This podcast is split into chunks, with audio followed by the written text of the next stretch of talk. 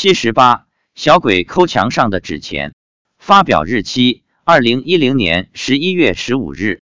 国庆节的一天晚上，妻子去朋友家吃饭，差不多晚上七点半回到家。到家后，他告诉我，刚才上楼梯时看到好多鬼。我说在哪儿？怎么回事？他说就在我们平时烧纸钱的地方，看到有五六个小鬼在墙上抠纸钱。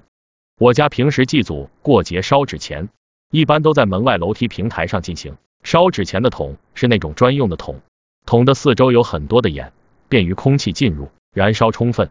平时烧纸钱，难免会有一些纸钱上的金箔银箔掉下来，有时纸钱烧化过程中会飞起来，有的就粘在墙上了。掉在地上的纸灰，一般第二天就会被清洁工扫除或拖地板拖掉，因此可能只有墙上还粘着纸钱。估计这些小鬼不太懂事。